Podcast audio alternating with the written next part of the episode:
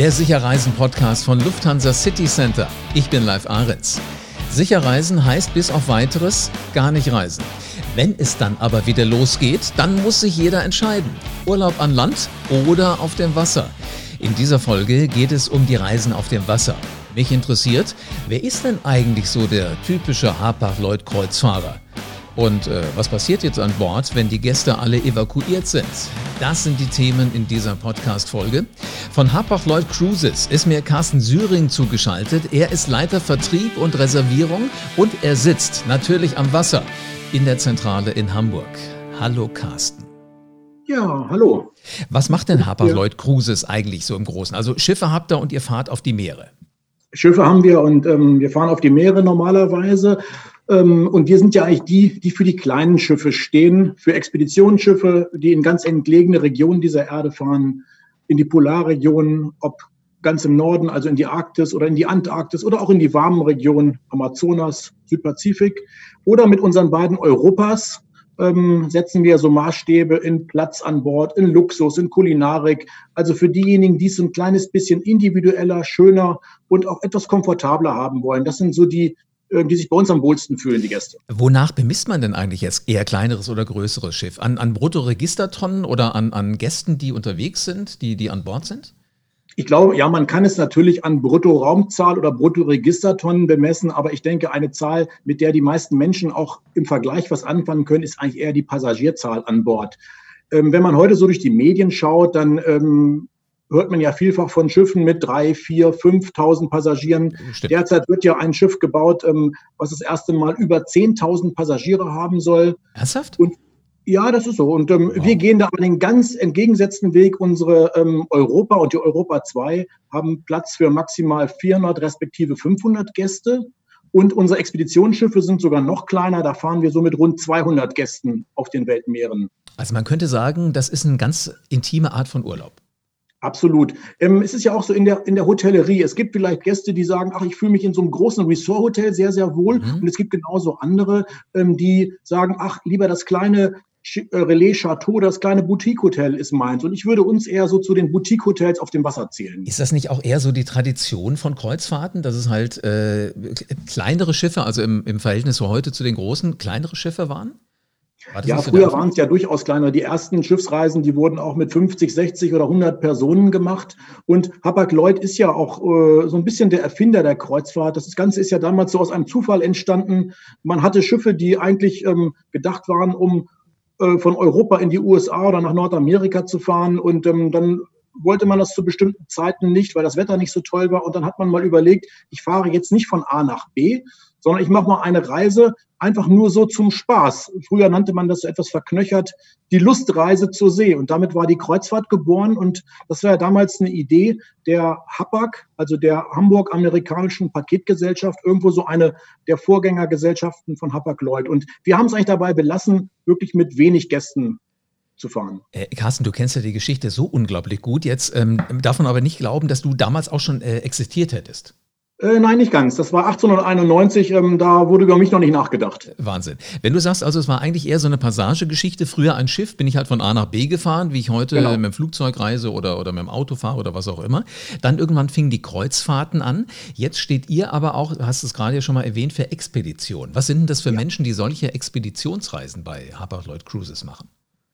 Ah, das sind Menschen, denen ähm, sicherlich es wichtig ist, auf einem komfortablen, schönen Schiff zu fahren. Aber für die ist der äh, ganz wichtigste oder der wichtigste Augenmerk bei der Reiseentscheidung ist die Destination. Das heißt, da, wo es hingeht. Und unsere Expeditionsgäste möchten halt ganz bewusst nicht in Häfen fahren, wo vielleicht schon drei, vier andere große Kreuzfahrtschiffe stehen und wo man dann mit ähm, großen Busladungen ähm, so durch die Städte fährt, sondern die möchten in Regionen fahren, ähm, wo die Natur den Fahrplan bestimmt, wo vielleicht auch nicht so viele andere Touristen unterwegs sind. Und es gibt ja eben auch wirklich Punkte auf der Welt, ähm, wo ich nur sinnvoll mit einem Kreuzfahrtschiff hinkomme beispielsweise in die Antarktis oder beispielsweise auch in den Amazonas.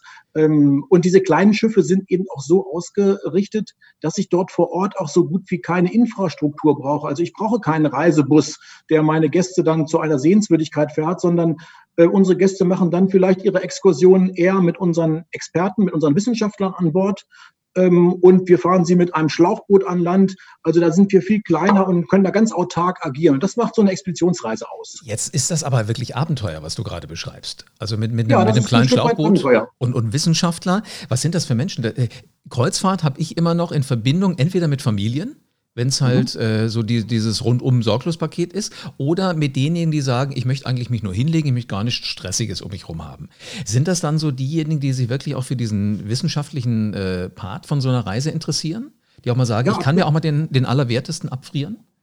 Absolut, ähm, den Allerwertesten sich mal abzufrieren. Gut, da wollen wir natürlich was gegen tun, durch ähm, entsprechende ähm, Kleidungsempfehlungen, die wir den Gästen vorher mitgeben. Aber es sind in, in der Regel Gäste, denen es ähm, wirklich ganz wichtig ist, wo sie hinfahren und nicht nur eine Destination anzuschauen, sondern auch gemeinsam mit unseren Experten vor Ort auch nochmal so ein bisschen gedanklich hinter die Kulissen zu gucken, erklärt äh, zu bekommen, warum zum Beispiel der Pinguin nur ein Ei legt oder ähm, äh, wie sich das Brutverhalten der, der Vögel im Amazonasgebiet ähm, an, den Wasser, an den Wasserständen orientiert und, und, und. Und ich denke, wir sind da auch auf einem ganz guten Trend unterwegs. Denn das, was du eben beschrieben hast, das Thema auf einem Schiff zu sein und sich bedienen zu lassen, vielleicht alle Viere von sich zu strecken, ähm, dabei vielleicht gut zu essen, ist ein kleines bisschen ähm, das Luxusreisen der vergangenen Jahrzehnte. Und unsere Gäste haben uns eben zurückgespielt und da geht der Trend auch hin, dass man heute sich nicht nur verwöhnen lassen möchte und nicht nur ähm, toll essen und toll untergebracht sein möchte an Bord, sondern eben auch was lernen. Man möchte was mitnehmen, man möchte was erleben. Also so ein Stück weit die neue Art des Luxus. Nicht nur konsumieren, sondern wirklich dabei sein. Also auch was für die Birne. Ähm, wie, auch was für die Birne. Jetzt fahrt ihr ja an, an Orte, wenn ich Pinguine beobachten kann. Äh, gut, ich kann es im Zoo machen, ähm, aber ihr fahrt ja dahin, wo die sowieso leben. Mhm. Ähm, das sind ja unberührte Landschaften, stelle ich mir da vor. Ja. Wie nachhaltig sind solche Kreuzfahrten? Ähm, ja, wenn wir in diese Regionen fahren, ist es für uns natürlich ganz wichtig, dass wir auch diese Regionen schützen und bewahren, äh, in die wir ähm, reisen. Das fängt damit an, dass wir unsere Schiffe ganz besonders äh, konzipiert haben, was die Strömungsfähigkeit angeht, was die Motorenleistung angeht, was den Treibstoff angeht, den wir verwenden. Wir haben zum Beispiel, ähm, werden, fahren ja nur mit Marinegasöl, was ähm, sämtliche äh, Stickstoffausstoß, äh, den Stickstoffausstoß total reduziert, was die Schadstoffe reduziert.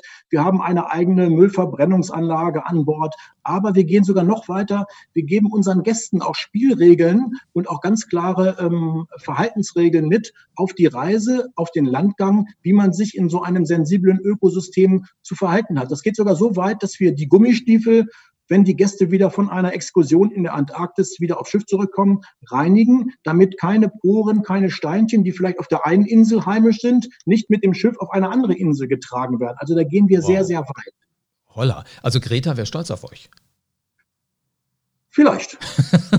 Wenn sie wüsste, sie fährt ja auch gerne Schiff angeblich, aber wobei sie ja. eher noch den Charakter der Passage ja dabei benutzt. So ist es, genau. Von Europa darüber. Ähm, wie geht es denn jetzt hinter den Kulissen im Moment bei euch zu? Weil ich fürchte, dass eure Schiffe im Moment eher im Hafen liegen. Liege ich da richtig?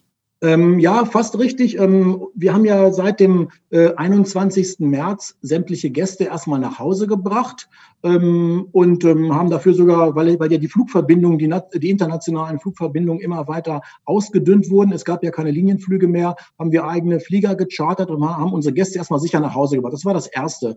Und ähm, jetzt ähm, ist es so, dass äh, unsere Schiffe sich so ein bisschen weltweit unterwegs postiert haben. Die Bremen ist in Auckland, in Neuseeland. Äh, die Europa 2 steht derzeit in Marseille. Ähm, die Europa und die Hanseatic Inspiration liegen noch vor Barbados und die Hanseatic Nature ist derzeit auf dem Weg von Barbados nach Hamburg. Und unser Ziel ist es, dass wir ähm, die vier Schiffe bis auf die Bremen in den nächsten Tagen, im Laufe der nächsten zwei, drei Wochen alle gen Hamburg nach Norden bekommen. Okay, was macht dann Hamburg mit den Schiffen? Also ihr werdet nicht die Einzigen sein, die wahrscheinlich irgendwo die Schiffe alle konzentrieren wollen. Gibt es dann riesengroße Parkplätze, also Seitenarme am Ende? Von der Elbe? Äh, ja, also wir sind tatsächlich ähm, neben zwei anderen Kollegen die einzigen, die auch nach Hamburg gehen. Andere gehen vielleicht nach Emden, nach Bremerhaven, nach Kiel. Ähm, aber die äh, Strategie eint äh, die gesamte deutschsprachige Kreuzfahrtindustrie, ähm, die Schiffe eher in die, ähm, in die Heimat zu bekommen. Und auf deine Frage, ja, was machen die Schiffe zurzeit? Ähm, es sind natürlich immer noch sehr viele Crewmember an Bord, die nutzen ähm, diese Zeit auf der Überfahrt oder jetzt auch in den äh, Tagen, wo die Schiffe in den Häfen liegen, um so besondere Arbeiten an Bord auszuführen, die man vielleicht auch gar nicht machen will oder gar nicht machen kann, wenn Gäste an Bord sind, weil es entweder viel Zeit braucht, viel Lärm macht, vielleicht auch mal ein bisschen Staub oder äh, komische Gerüche von sich gibt. Das kann man jetzt in so einer äh, Zeit, äh, wenn keine Passagiere an Bord sind, ähm, wunderbar nutzen. Also diejenigen, die mal Lust haben auf eine, auf eine Kreuzfahrt und das auf einem nahezu rund erneuerten Schiff, die sollten jetzt sehen, dass sie schon mal übers Buchen nachdenken.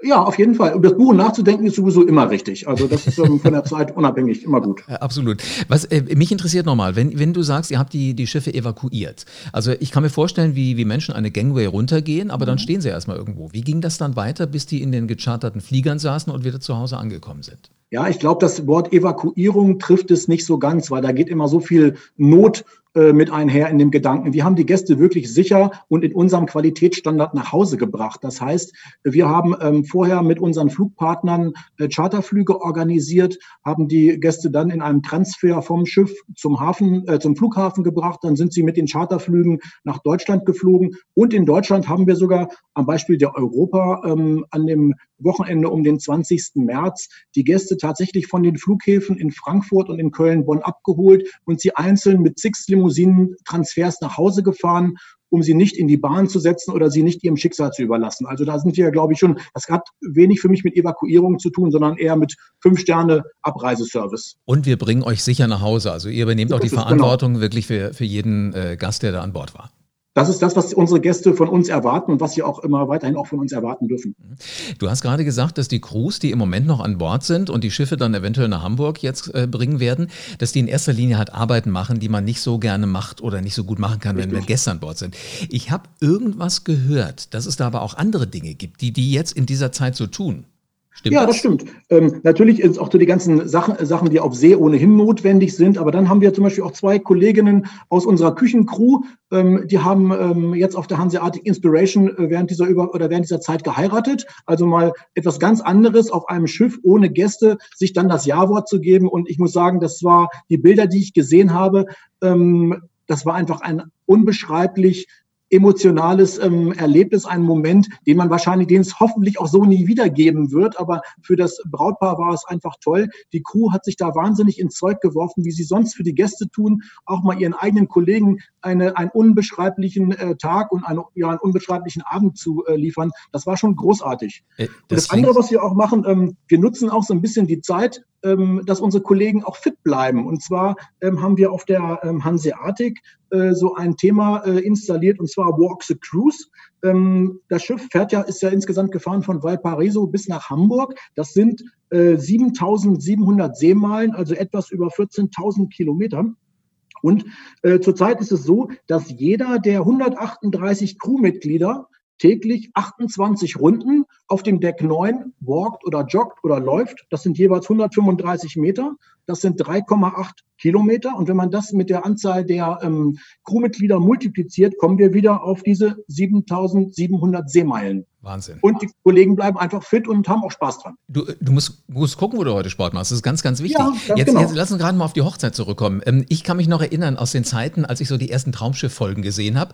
Da durfte ja der Kapitän immer die Eheschließung vornehmen. Ja, die, auf den meisten Schiffen ist es so, dass diese Eheschließung, die an Bord vorgenommen wird, ähm, eher ein, ähm, ja, ein, zwar ein formeller Akt ist, aber nur ein symbolischer. Also die, auf den meisten Schiffen ist es so, dass die Eheschließung ähm, dann nochmal an Bord erneuert werden muss, äh, an Bord sage ich schon, an Land, im Heimatland ähm, dann formell erneuert werden muss und eingetragen werden muss. Ähm, bei uns ist das ein, der einzige, die einzige Ausnahme ist auf der Europa 2, wo wir heute ja auch schon Eheschließung an Bord haben. Das hat mit dem Flaggenstart der Europa 2 zu tun, sodass dort der Kapitän tatsächlich offiziell eine Ehe schließen kann, die dann auch verbindlich ist. Da gibt es auch eine Urkunde. Das wird vorher auch mit dem Amt in, ähm, in Malta auch geklärt. Und da gibt es dann auch sorry, kein Rückgaberecht mehr. Das gilt dann, wenn man äh, gemeinsam dann die Gänge wieder runtergeht. Ich verstehe. Also wenn, wenn ich erst den Antrag mache an Bord, dann muss ich auch mit der Konsequenz leben, dass äh, die Ehe geschlossen ist, wenn ich von Bord gehe mit. Meiner so Kette. ist es, genau. Okay, also man kann Ehe schließen, man kann äh, Reparaturen vornehmen und so weiter. Man kann äh, außergewöhnliche Orte sehen. Konnte man bisher. Wie sieht die ja. Zukunft von Kreuzfahrten aus? Jetzt mal ganz nüchtern betrachtet in der Zeit nach Corona. Ja, ich denke, wir werden alle wieder so ein bisschen darauf warten müssen, was sich in den einzelnen Destinationen tut. Denn eine Kreuzfahrt ähm, ist zwar auch interessant, auf dem Schiff zu fahren, aber die meisten Gäste unternehmen ja eine Kreuzfahrt, weil sie bestimmte Regionen, bestimmte Länder sehen wollen. Und da müssen wir uns in Zukunft ähm, äh, erstmal kurzfristig etwas abwarten, darauf einstellen, wann bestimmte Regionen sagen, ähm, ja, wir sind wieder bereit für Tourismus. Wir öffnen unsere Häfen, wir öffnen unsere touristischen Infrastrukturen, wir öffnen unsere Flughäfen und dann wird das ganze Thema wieder losgehen. Ich bin aber da ganz äh, vorsichtig optimistisch, dass wir mit unseren relativ kleinen Schiffen ähm, weil wir viel dieser Infrastruktur selber an Bord haben und auch selber lösen können, weil wir keinen großen, keine großen Hafenanlagen brauchen, also sehr autark agieren, dass wir vielleicht schon so ein bisschen schneller als der ein oder andere in bestimmte Regionen wieder fahren können, ähm, als es vielleicht für ein sehr, sehr großes Schiff möglich sein mhm. wird. Das ist äh, von eurer Seite aus die Betrachtung. Wie ist es denn von der anderen Seite? Was glaubst du, wie lange wird es dauern, bis die Menschen wieder Lust haben auf Kreuzfahrten?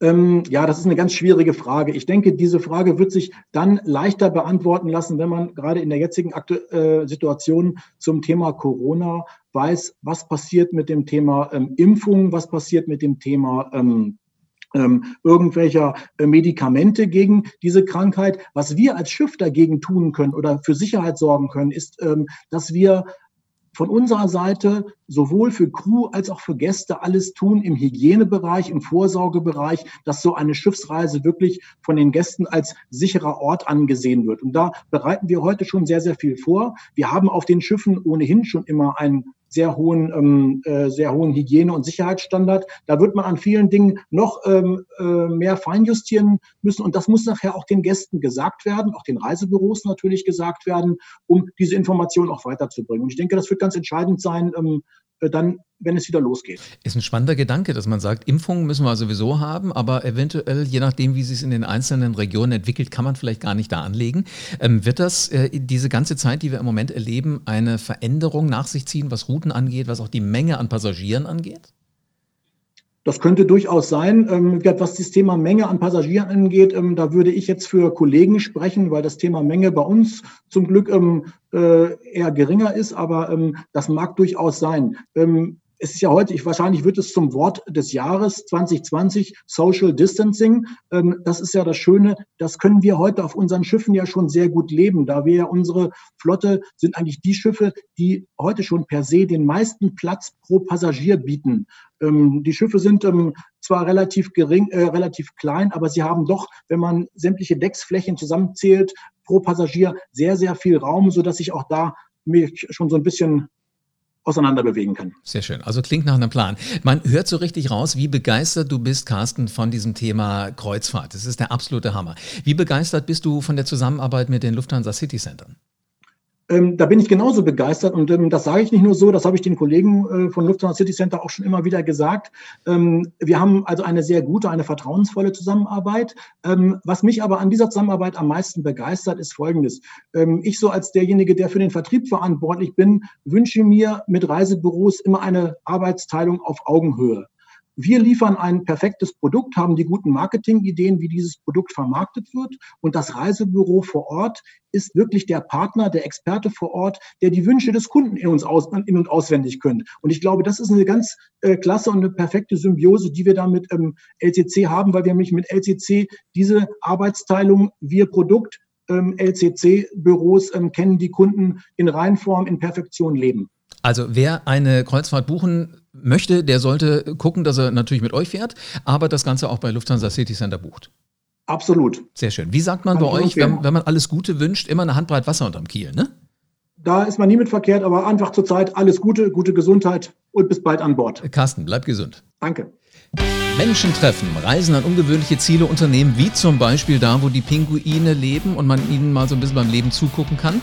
Das gehört für uns Menschen schon immer zum Leben einfach dazu. Und Kreuzfahrten sind ja auch immer beliebter geworden. Von der Passage irgendwann zur Kreuzfahrt. Spannende Geschichte, die der Carstner gerade erzählt hat.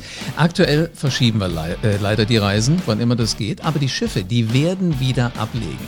Damit äh, du auf dem Laufenden bleibst und alle Reisethemen hörst, abonniere diesen Podcast am besten jetzt und sei so gut und lass eine 5-Sterne-Bewertung da. Diese 5 Sterne sind für den Podcast und natürlich für die Lufthansa City Center Profis.